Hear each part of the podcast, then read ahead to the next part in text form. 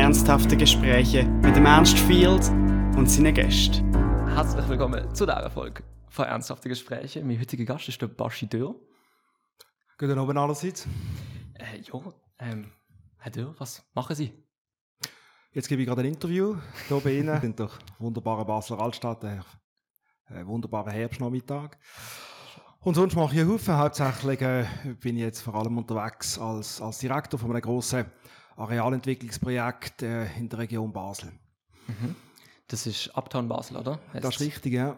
Wie sind Sie dazu gekommen? Ich habe ja aufgehört als Regierungsrat, äh, Anfang Jahr. Äh, wie man weiss, ich habe ja äh, die Wiederwahl nicht geschafft. Ich äh, hätte gerne noch weiter Regierungsrat bleiben, es dann knapp verpasst. Ich habe dann geschaut, was gibt es äh, sonst an, an spannenden Möglichkeiten, äh, beruflich oder sonst können aktiv sein. Und für mich klar gewesen, dass ich äh, wieder auch etwas Operatives will. Wenn man einmal so ausscheidet als Regierungsrat, dann tut man sich noch ein bisschen jetzt auf strategische Mandate und so Sachen ähm, fokussieren. Aber dafür bin ich noch deutlich zu jung. Ich bin ja noch nicht mal 45.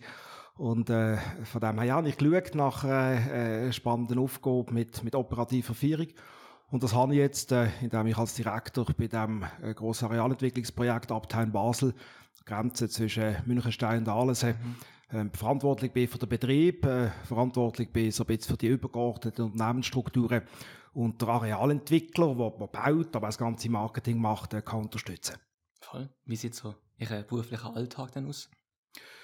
Es ist ein sogenannter 60%-Job. Die Frage ist dann immer 60% von was? Die Woche hat 168 Stunden, aber ich schaffe schon nicht ganz 0,6 mal 168 Stunden.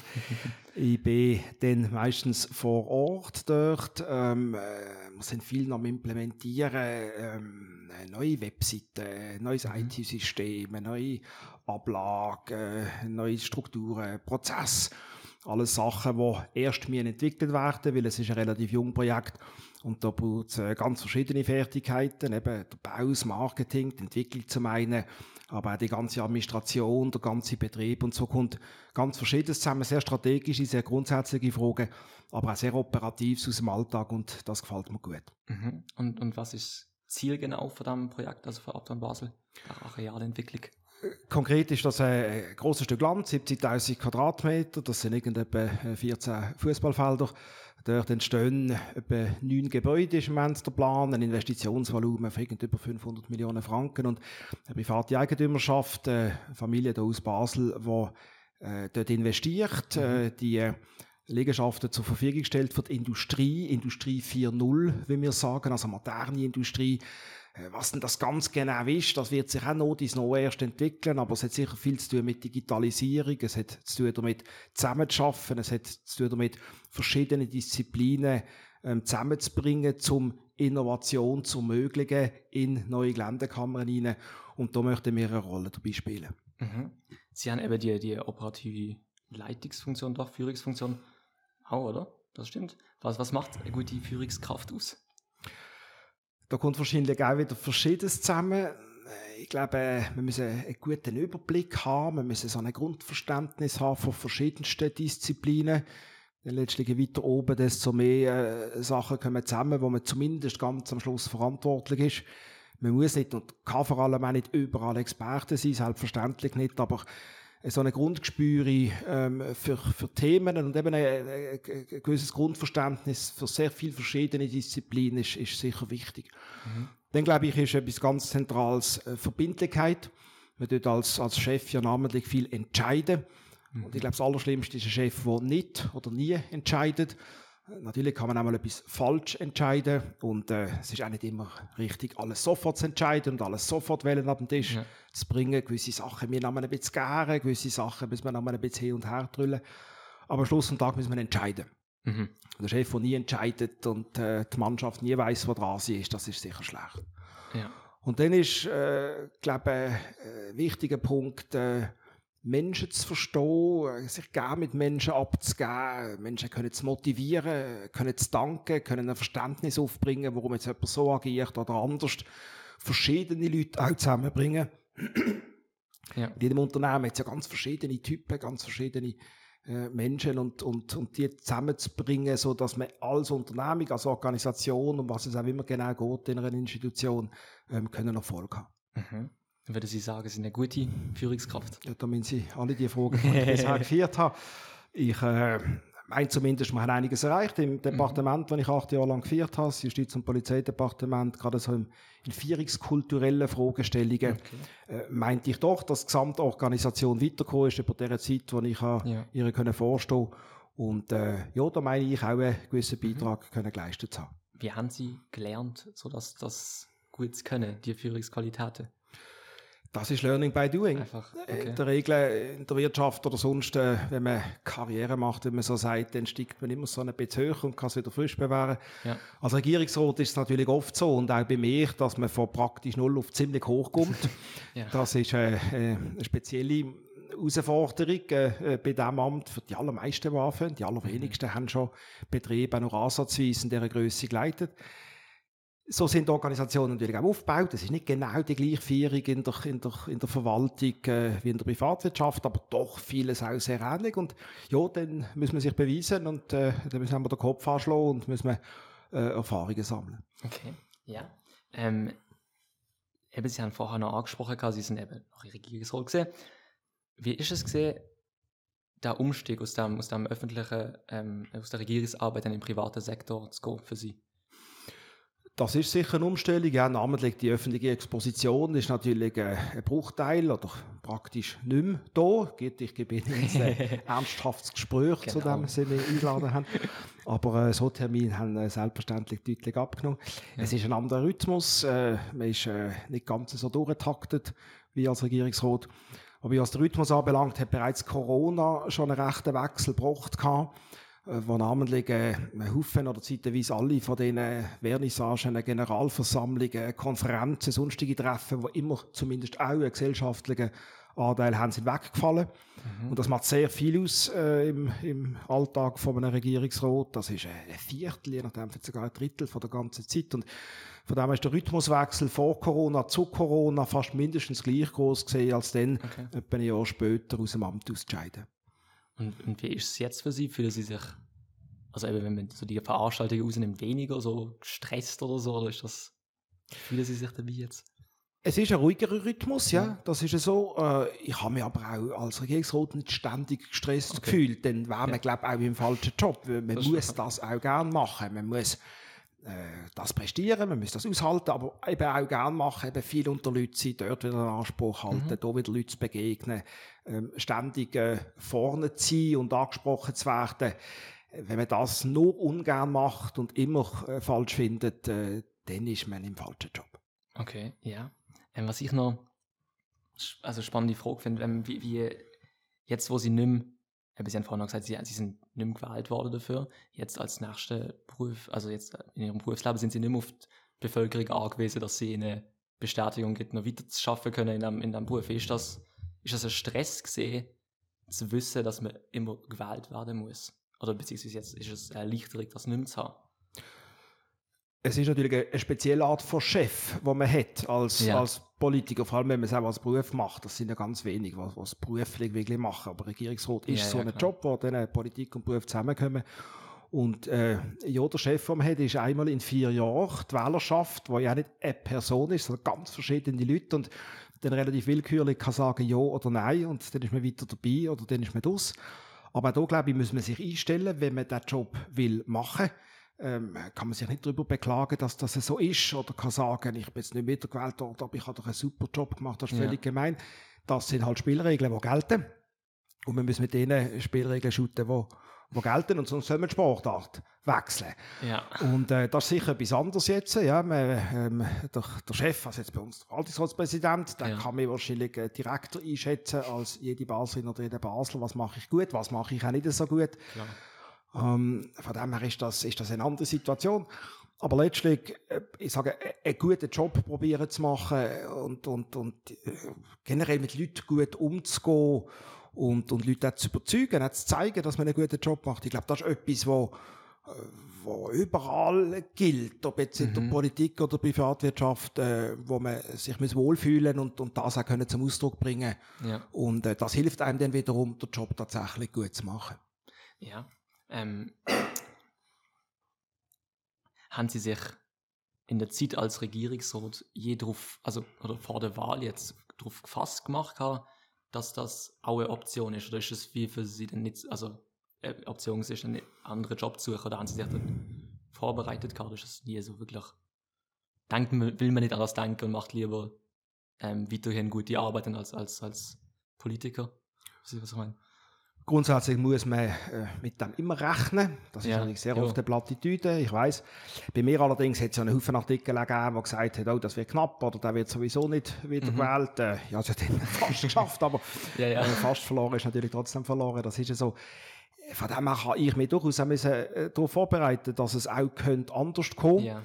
Das ist ja so. Und auch nach dem ersten Wahlgang haben wir gewusst, dass es sich äh, zwischen mir und der Kandidatin von der Grillliberalen wird entscheiden. Im ersten Wahlgang bin ich knapp vorne gelegen, im zweiten entscheidenden Ja. den Sie knapp vorne.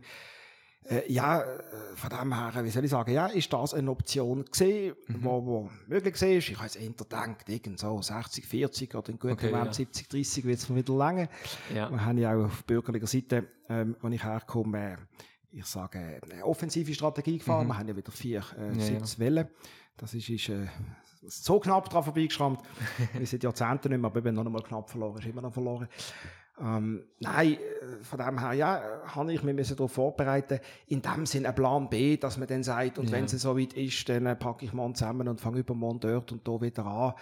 Äh, das habe ich nicht gehabt. Okay, Und ich ja. glaube, das kann man, das kann man wahrscheinlich auch, auch nicht wie ich gelesen so entwickeln. Mhm. Und von dem her, äh, ja, habe ich dann geschaut und äh, viele Kontakte gehabt, mit vielen Leuten geredet, was gibt es an Möglichkeiten, auch ein, zwei Angebote oder äh, ein bisschen ernsthaftere äh, Gespräche gehabt. Und sehr schnell hat es ja dann auch das ergeben, wo ich Ja, ja. jetzt äh, äh, kann leiten, das Abteil Basel. Und das ist auch eine, eine ganz tolle Chance gewesen, Mhm. die sich äh, äh, sehr rasch dann ergeben hat. Mhm.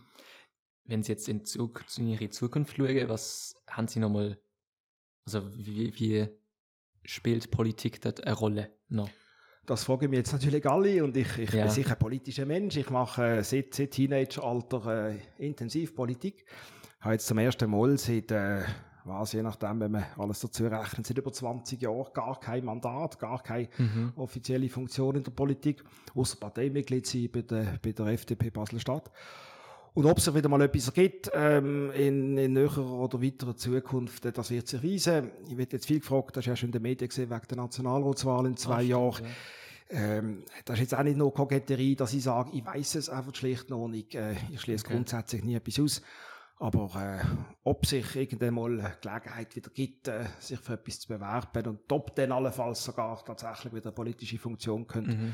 äh, daraus entstehen, das ist noch sehr offen. Okay. Und, und in der Partei, haben Sie dort noch eine Tragerolle so? in dem Sinne eine Funktion jetzt vereinsrechtlicher Natur, dass Ja, ich ja. im Vorstand wäre oder äh, Revisor oder irgend so etwas. Nein, äh, Mhm. bin ich, kann ich im Moment äh, gar nicht. Aber ich, ich bin natürlich sehr nah bei, bei all den Leuten, die ich, Mhm. ich gut kenne, in der Fraktion, im Vorstand. Und äh, habe jetzt mitgeholfen, was der äh, neue Vorstand anbelangt von der Basler FDP, äh, wer da dabei ist.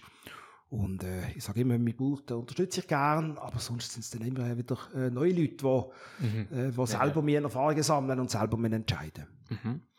Ähm, wenn Sie jetzt sonst in Ihre Zukunft schauen, neben der Politik, was, was werden Sie sonst noch angehen? Gibt's- wird man auch oft gefragt und man glaubt mir dann aber nicht, wenn ich sage, ich habe nie die ganz grossen Pläne im Leben. Okay. Ich äh, bin sicher immer äh, ambitioniert gesehen, haben wir sicher im, äh, im, Zweifelsfall etwas zu viel, also etwas zu wenig zugetraut. Mhm. Ähm, aber äh, ich glaube, allzu verbissen irgendetwas im Nachrennen oder sagen, in fünf Jahren, in zehn Jahren stand ich exakt da oder dort, äh, kann, glaube nicht gut funktionieren. Ich äh, habe mit Ohren auch immer Glück gehabt, dass es eine ins andere gegeben hat, auch jetzt nach dem Ausscheiden im Regierungsrat, äh, Mhm. den spannenden Job, den ich gefunden habe. Und ja, ich meine, ich bin jetzt eben noch nicht ganz 45, äh, in der Mitte vom Leben, was da noch Ja, alles äh, sich wird ergeben, äh, das weiß ich noch nicht, äh, bleibe sicher offen für einen Haufen und bin überzeugt, dass auch da das ein oder andere noch wird kommen. Mhm. Haben Sie als Kind einen Traumjob gehabt, also einen Traumberuf?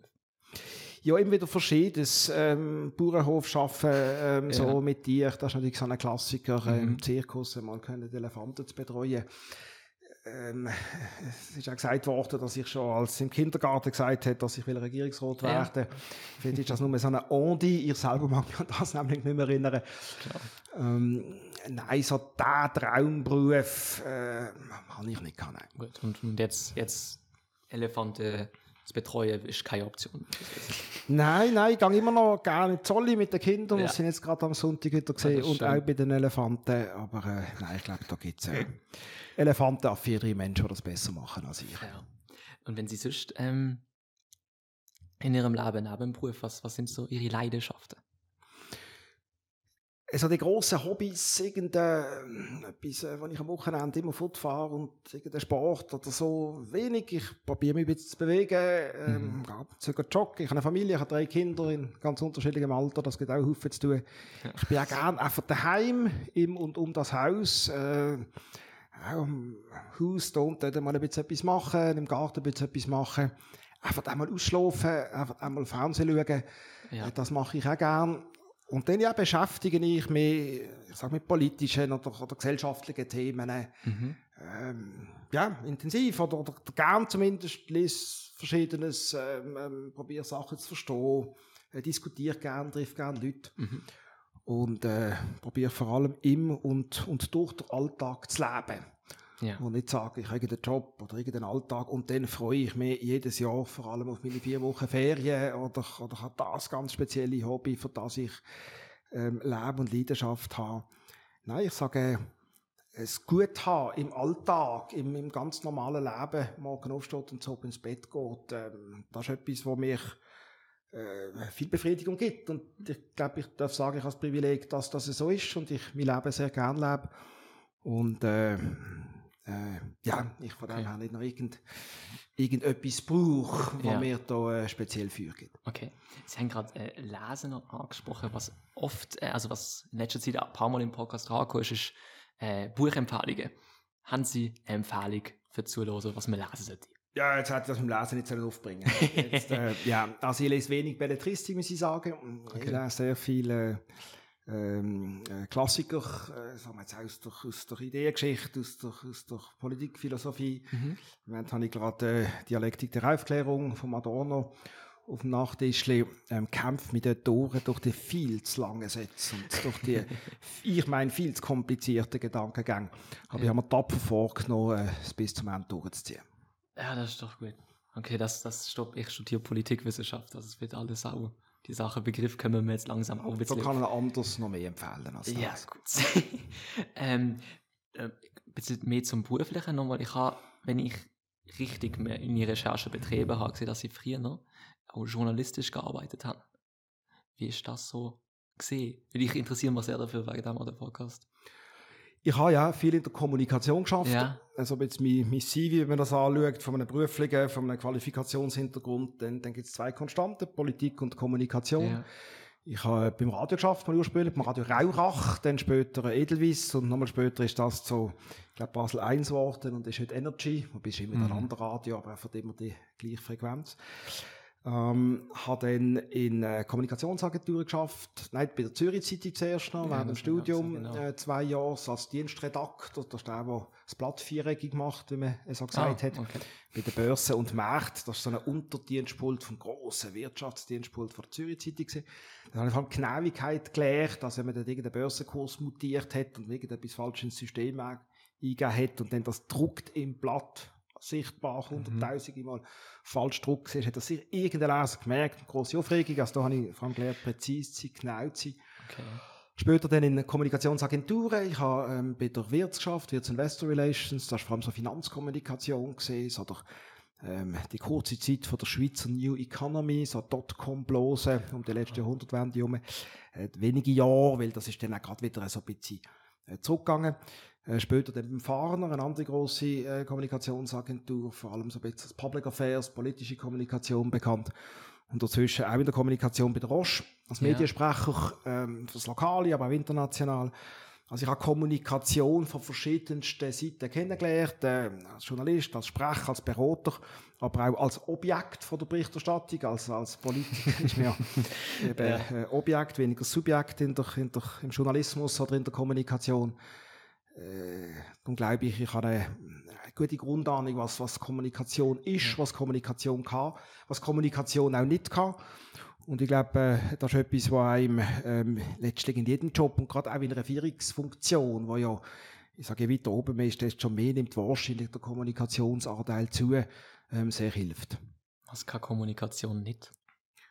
Also vor allem so im Bereich äh, von der Krisenkommunikation. Das ist Okay. doch immer so ein Klassiker. Es passiert irgendetwas, ein Unfall, ein Unglück, äh, irgendetwas geht schief, äh, irgendwelche Machenschaften oder irgendjemand hat kriminell verhalten oder was auch immer, irgendeine Krise, Ja. mit welcher Natur. Und äh, dann tut man gern am Schluss auch die Kommunikation kritisieren. Oh, es ist eine schlechte Krisenkommunikation gewesen. Das kann es durchaus sein. Es kann durchaus sein, dass eine Kommunikation in einem Krisenfall schlecht ist, so dass die Krise noch größer wird oder noch größer wahrgenommen wird, als sie wirklich ist. Das ist ja so, ja. Äh, Immer wieder stolpert man am Schluss fast mehr über die Kommunikation als über die Krise, äh, als über die eigentliche Krise. Aber trotz allem, wenn irgendetwas Schlimmes passiert, hat man eine schlechte Presse und da kann auch die, die beste Krisenkommunikation nicht helfen. Mhm. Ja. Und darum darf man, ähm, äh, ist Kommunikation etwas Zentrales, von dem bin ich überzeugt. Aber Kommunikation kann letztlich nie die Situation besser machen, als sie wirklich ist. ja, spannend. Ja, gut, fair. Ähm, noch eine Frage zu dem, dem Medisch, es ist gewesen. Was, was macht man als Medienspracher? Man ist quasi die Scharnierfunktion von einer Unternehmung äh, zur Öffentlichkeit, oder Ja. man kann sagen von der Unternehmung zum Sprecher, zum Journalist zur Öffentlichkeit. Äh, rostiger, gigantisch grosser Betrieb. Äh, wir sind, ich glaube, drei oder vier Sprecher gesehen, fürs Lokale, aber auch international, für die ganze Rostgruppe. Und da haben wir natürlich Dutzende oder, oder also viele Anfragen jeden Tag gehabt zu ganz unterschiedlichen Sachen, sei es zu der Bauentwicklung hier in Basel, sei es zu Medikamentenpreisen, sei es zu ähm, äh, Finanzfragen, sei es zu ähm, börsenrelevanten Themen, äh, wo wir dann ein Verständnis aufbringen, warum fragt jetzt der das, ähm, ähm, auf, auf was will er quasi raus, nicht quasi zum dann irgendwie nicht das Richtige wollen sagen, sondern zum, zum letztlichen Antwort auch können geben, wo ihm für die, die Frage nutzt. Äh, d- In so Situationen, jemand gibt Auskunft, jemand fragt nach, ist ja der, der Auskunft gibt, weiß ja meistens sehr viel mehr, der ist spezialisiert auf sein Unternehmen, Äh, gerade jetzt im Lokaljournalismus, aber auch beim Wirtschaftsjournalismus oder darüber aus, sind, sind, sind ein wenig äh, Experten, die genau nur bestimmte Branchen oder bestimmte Unternehmen sehr nachverfolgen. Also muss man das immer auch kontextualisieren und, und, und, und, und, und so erzählen, so erklären, dass es der Journalist auch versteht und dass, es, dass er es dann auch quasi für seine Leser entsprechend kann überbringen Okay, ja, gut. Spannend, ja. Ähm, gehen wir kurz ganz eine andere Richtung. Freuen Sie sich auf die Herbstmesse? Ja, ja, doch. Äh, Vor allem meine Kinder freuen sich wahnsinnig. Also der Mittlere, der ist elf Jahre alt, äh, der blankt schon seit, also gefühlt seit äh, zwei Jahren, wo der letzte stattgefunden hat, ja. auf die Herbstmesse. Und äh, wenn das Wetter so wunderbar bleibt, wie es jetzt gerade Ja. ist, ja, dann wird das sicher fantastisch. Gehen Sie selber auch an? Also was, wo würde Sie als Arne gehen, wenn Sie an die Herbstmesse gehen? Ohne die Kinder vielleicht. Gut, ob ich dann ging. Doch, ich würde sicher einmal drüber laufen und Ja. einfach die Stimmung und eine Brotwurst essen. Ich habe gerne Brotwurst und ein Bier trinken. Ich habe gerne Bier. Ja, und äh, was ich auch noch gerne mache, ein Klassiker, ein Rösli schießen. okay, ja. Weil äh, ja. geschossen habe ich, habe ich immer gern und äh, durchaus auch gut. Ich habe mal als Regierungsrat ja das Abzeichen geholt am Feldschießen, was da alle verstaunt hat, weil ich habe mir nicht so Armee und Waffen noch ähm, als das geholt habe.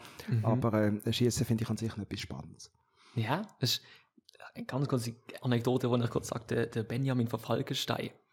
Der ist mit mir auch schon zu Gast in der ersten Folge. Da hat mir mal, als ich, glaube ich, zwölf war, ein Teddybär geschossen. Aber das nur kurz, ich kurz falls dazu los, weil er kennt sie ja sehr. Ein kleiner romantischer Einsprengsel. Ja, genau. Ähm, gut, ich würde sagen, wir gehen zu der Frage, die ich allen unsere Gäste stelle. Und zwar zur ersten. Was, denk, was denken Sie, sind die größten Herausforderungen, die auf unsere Gesellschaft zukommen? Puh. Grosse Frage. Genau. Also ich sage im Politischen jetzt, wenn man jetzt mal die Schweiz anschaut, glaube ich, Sozialwerk, ähm, die Finanzierung von der Sozialwerk, äh, wo nicht gesichert ist, der HV, wo ähm, ähm, brutale Milliardenlöcher vor sich sieht, ähm, wo man Rentenversprechen gibt, wo Stand heute nie und nimmer kann eingehalten werden sehe ich als grösste Herausforderung jetzt so im Politischen. Ähm, und dann vielleicht ein bisschen übergeordnet, wir sind ja sehr eine sichere, sehr eine reiche, sehr eine gesunde Gesellschaft. Wir sind so reich, so gesund, so sicher wie noch nie. Und auch die Armen, die Kranken und die Unsicheren sind so reich, so gesund und so sicher wie noch nie im Quervergleich mit früheren Generationen mhm. und im Quervergleich mit anderen Ländern. Und hat damals ein bisschen das Gefühl, das ist alles selbstverständlich.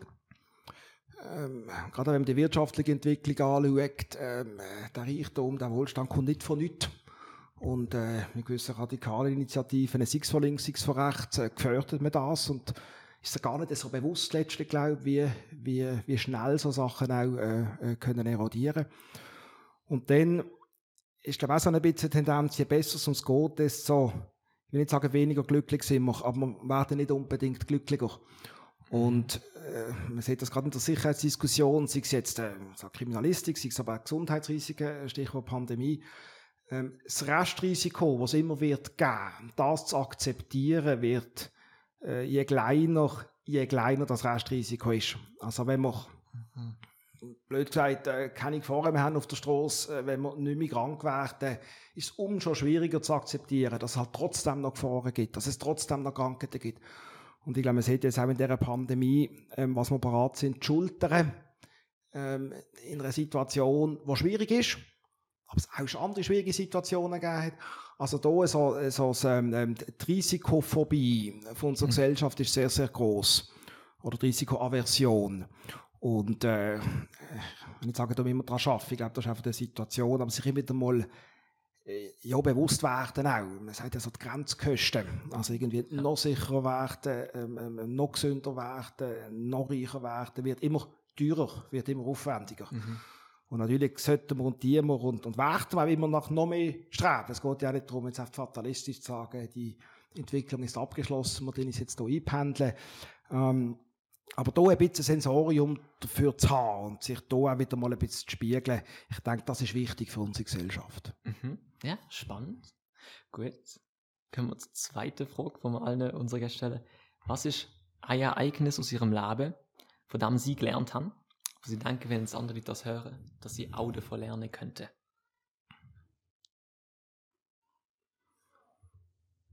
Gute Frage. Äh, man lernt ja ständig im, im Kleinen auch. Mhm.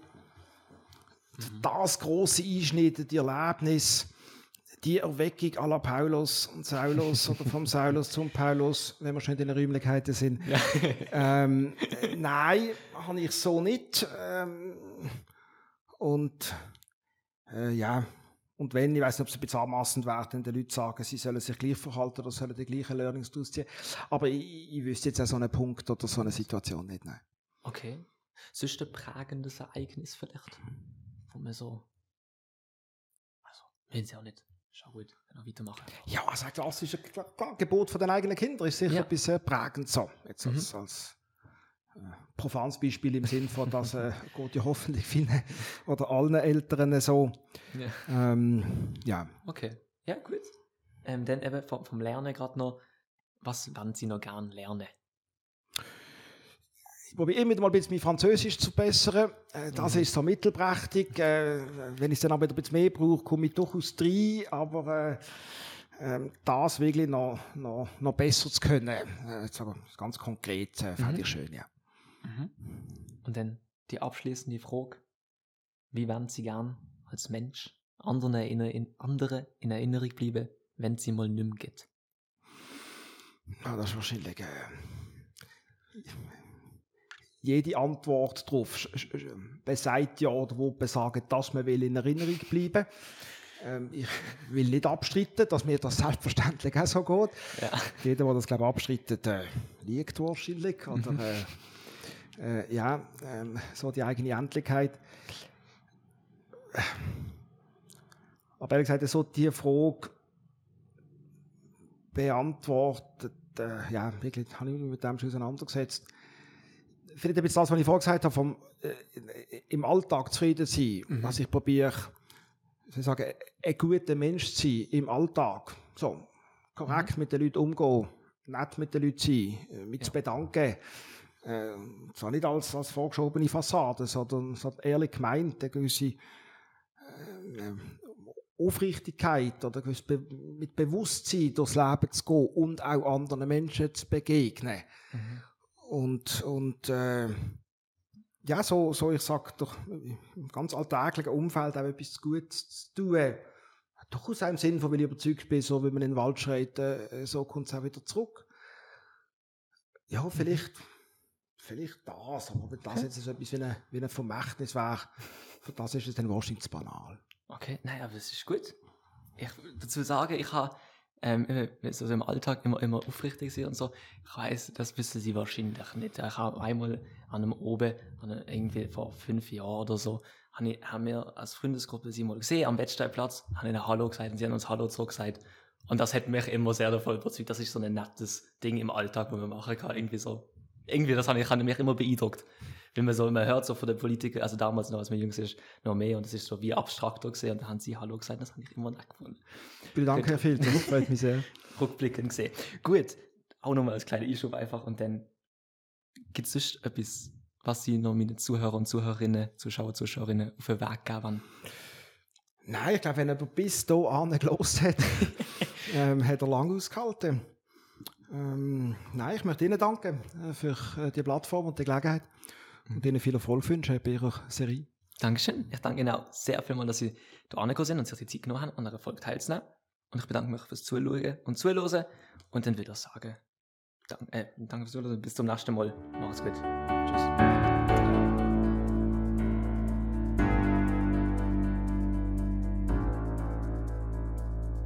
Verantwortlich für die Folge Ernst Field, Assistenz Cecilia Brianza, Musik Noah Stritt.